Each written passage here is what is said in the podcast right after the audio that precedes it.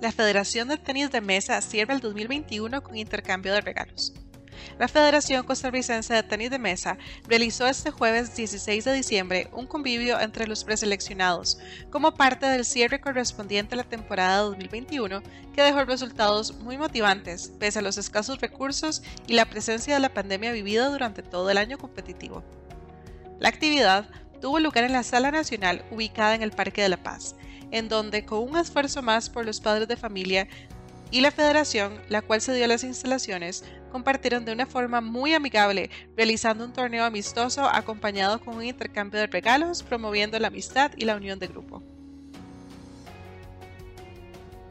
Esta iniciativa, promovida por los padres, entrenadores y dirigentes de la institución, son sumamente importantes, en vista que para la temporada 2022 se viene un calendario internacional muy competitivo, lo cual es siempre importante que los atletas cuenten con un ambiente familiar y amigable, lo que promueve las buenas relaciones entre las personas.